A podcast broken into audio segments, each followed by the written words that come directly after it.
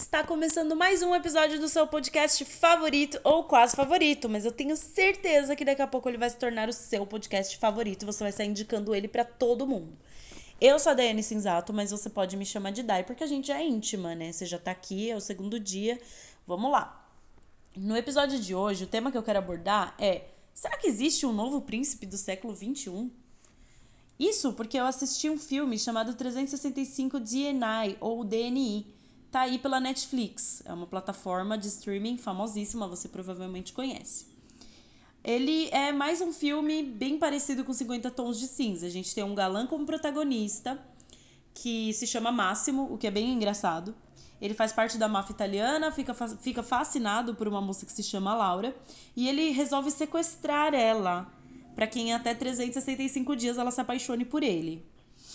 Bom, a filmagem do filme, falando dessa parte mais técnica, é bem bacana. A gente vê ali a Itália inteira. É, tem várias partes da Itália que é mostrada no filme. A filmagem é legal, a fotografia é legal. Ele é muito bem filmadinho. Então, essa parte técnica eu achei ok. É, mas para mim, ele soou muito como um soft porn disfarçado. Achei que as cenas de sexo foram muito bem elaboradas. Ué? Achei que as cenas de sexo foram muito bem elaboradas. Então ficou praticamente um soft porn, meio que disfarçado de filme, se não fosse essa parte problemáticasíssima do enredo é, com relação ao sequestro. E aí, eu resolvi falar porque esse filme trouxe de volta muita pauta que já foi discutida na época dos 50 Tons de Cinza. Que são essas práticas bem nocivas de normalizar violência, de normalizar um relacionamento onde existe muito controle, enfim, e a síndrome de Estocolmo, que se você não sabe o que, que é, é basicamente quando você desenvolve uma, uma paixão, né, pelo seu algoz depois de um longo período de estresse. Então, por exemplo, tem gente que se apaixona por sequestrador, por assaltante, enfim, são diversas é, diversas formas, né, que as pessoas acabam se apaixonando por o seu algoz, o que é bem bizarro. Então, é uma síndrome. As pessoas já estão discutindo isso bastante na internet, eu concordo plenamente em não normalizar a violência, em não normalizar o controle. Mas eu acabei sentindo um certo afastamento, é, acabei sentindo que, de certa forma, essas discussões acabam sendo importantes, mas a maneira delas serem abordadas dá uma afastada no público que gostou, né? Então, eu fiquei pensando numa forma de lidar com esse assunto que não fosse de um jeito tão ríspido, ou que não resumisse tudo como, ah, você é muito burra e você não soube interpretar o filme, você não soube entender que esse filme é sobre complexo de Édipo, sua burra. Então eu tentei perguntar para as pessoas que eu conheço. Esse é um dos objetivos desse projeto, é escutar, é dar escuta para as pessoas. Então eu chamei minhas amigas que gostaram do filme e perguntei para elas o porquê que elas gostaram e, e etc. E perdi um bom tempo durante a madrugada lendo bastante tweets das pessoas que gostaram também. Basicamente, o que eu senti foi quase uma unanimidade, né? De que o filme tem esse impacto pelas cenas quentes e pelo protagonista ser muito bonito. O, o nome do ator é Michele, hum, eu esqueci o sobrenome. Mas ele ganhou muitos seguidores nas redes sociais, o que reafirma o interesse por essa figura, né? Então, basicamente, todo mundo concordou que a, pa a parte do sequestro é dispensável, que a mesma coisa poderia ter sido abordada com o mesmo ator é, de uma outra maneira. Ele poderia ter convidado ela para tomar um gelato, que com certeza ela ia ter se apaixonado igual. E, enfim, as pessoas meio que não gostaram dessa parte, só que eu estou procurando partir desse podcast de um ponto que não é um ponto de julgamento, de apontamento, e nem um ponto ríspido ou um ponto de imbecilizar as pessoas que gostaram. O que eu estou tentando entender e conversar com elas é justamente porque que elas gostaram. E pelo que tudo que todo mundo me disse, eu senti na minha interpretação que o que pode acontecer com esses filmes para eles se tornarem um fenômeno, né? É que basicamente vira uma nova glamorização, é a reinvenção de um príncipe do século XXI. É, a, a gente passou muito tempo da nossa infância consumindo esse conteúdo de príncipe, né?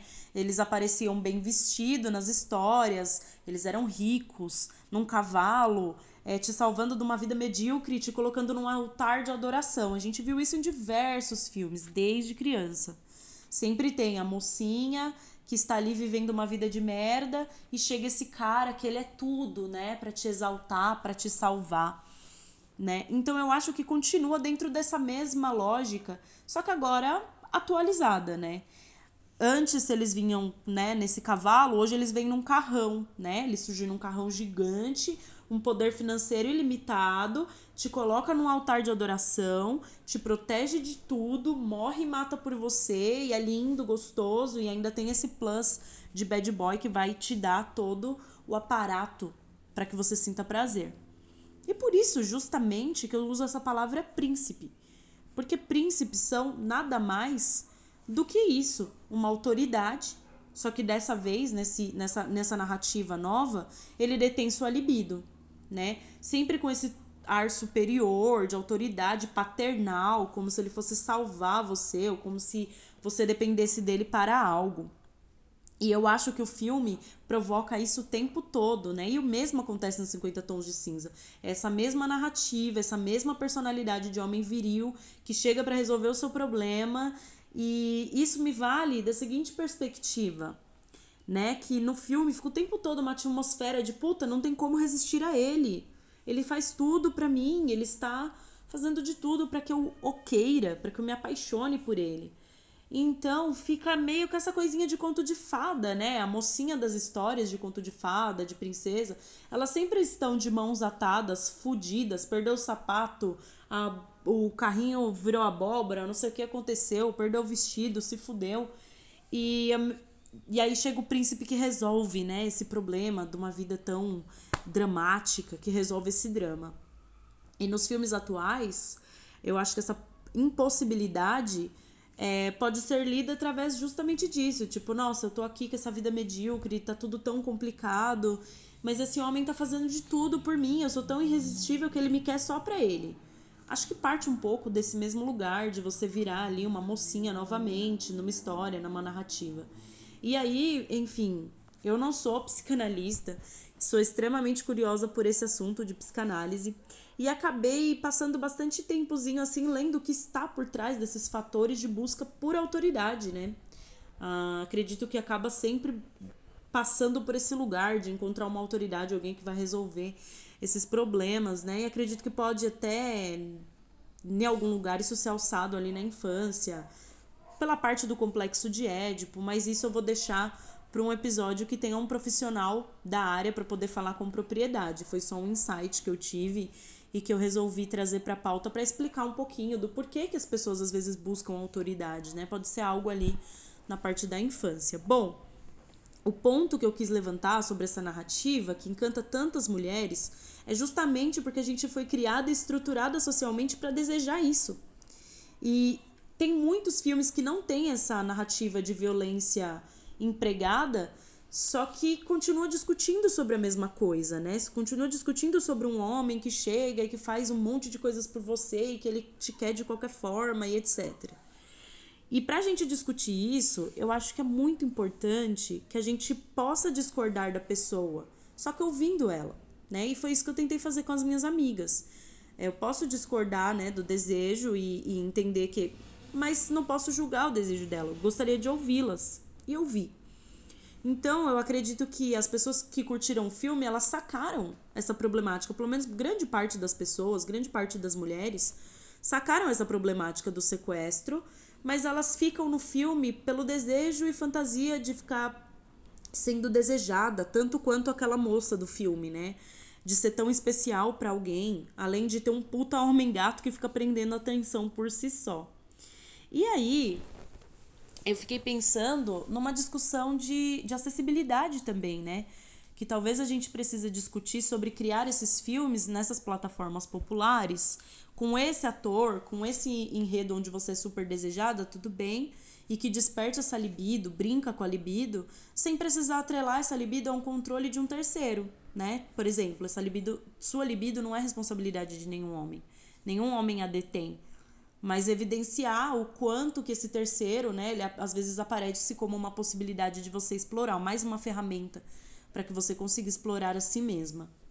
E eu acredito que assim, é, ignorar esse debate e apontar as pessoas que gostaram sem questionar o porquê, sem dar espaço para ouvir, acaba tornando o debate completamente unilateral, né? A gente não consegue aproveitar as deixas que essas pautas trazem, né? A gente tem aqui um filme com sucesso e só chegar e falar, ah, faz sucesso porque é todo mundo muito burro e ninguém entendeu nada. Eu acho que às vezes isso acaba afastando pessoas que, que precisam ser ouvidas e precisam ter um espaço para poder falar desse desejo e aí a gente chegar em alternativas para que consiga resolver esse desejo de forma saudável. É, eu acredito também que debater sobre essas expectativas e projeções ela que, que atraem essas mulheres acaba sendo a narrativa de ter um homem ali completo, né? Ele é invencível, ele é bem sucedido, lindo, atraente, bem vestido, ele tem poder, ele está disposto a mover montanhas para você, ele te exalta. E eu acho que talvez seja essa parte do desejo que chama a atenção dessas mulheres, né? Porque todo mundo quer um homem assim. Por isso que chamei de príncipe do século XXI.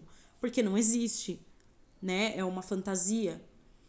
E o curioso é que continuamos com essas mesmas vontades, esses mesmos desejos, né?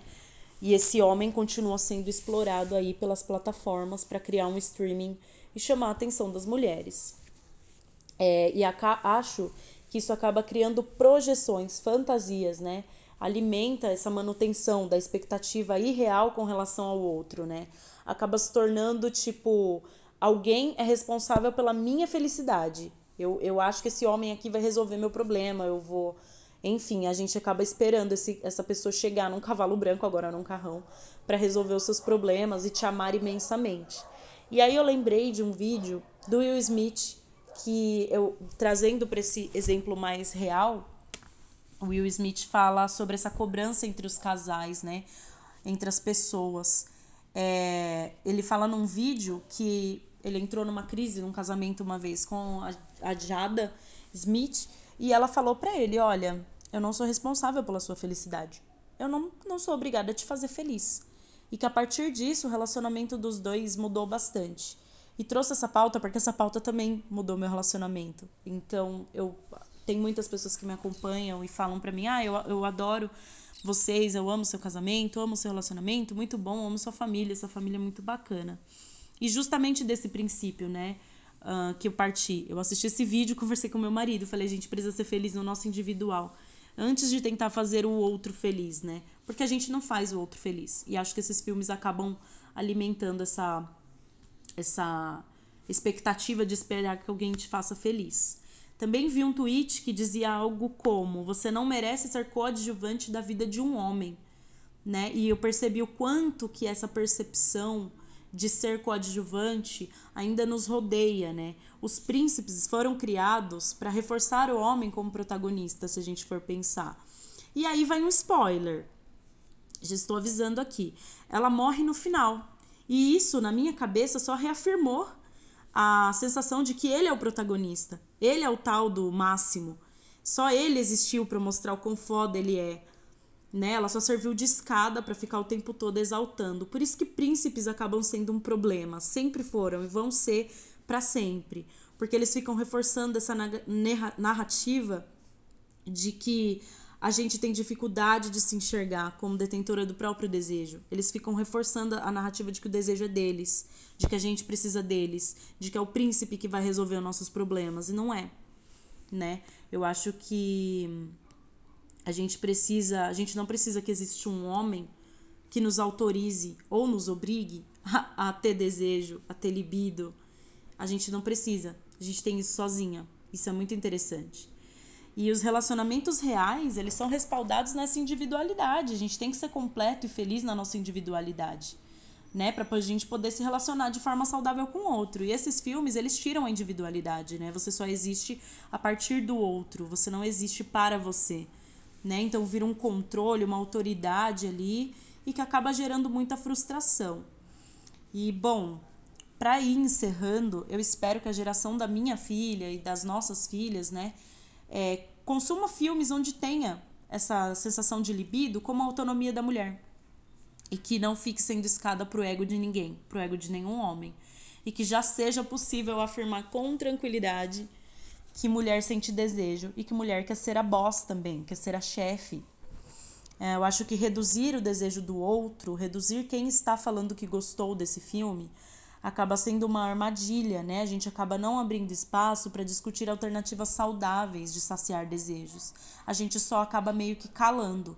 Se esse, se esse desejo existiu nessas mulheres, vamos conversar com elas, vamos ver o porquê.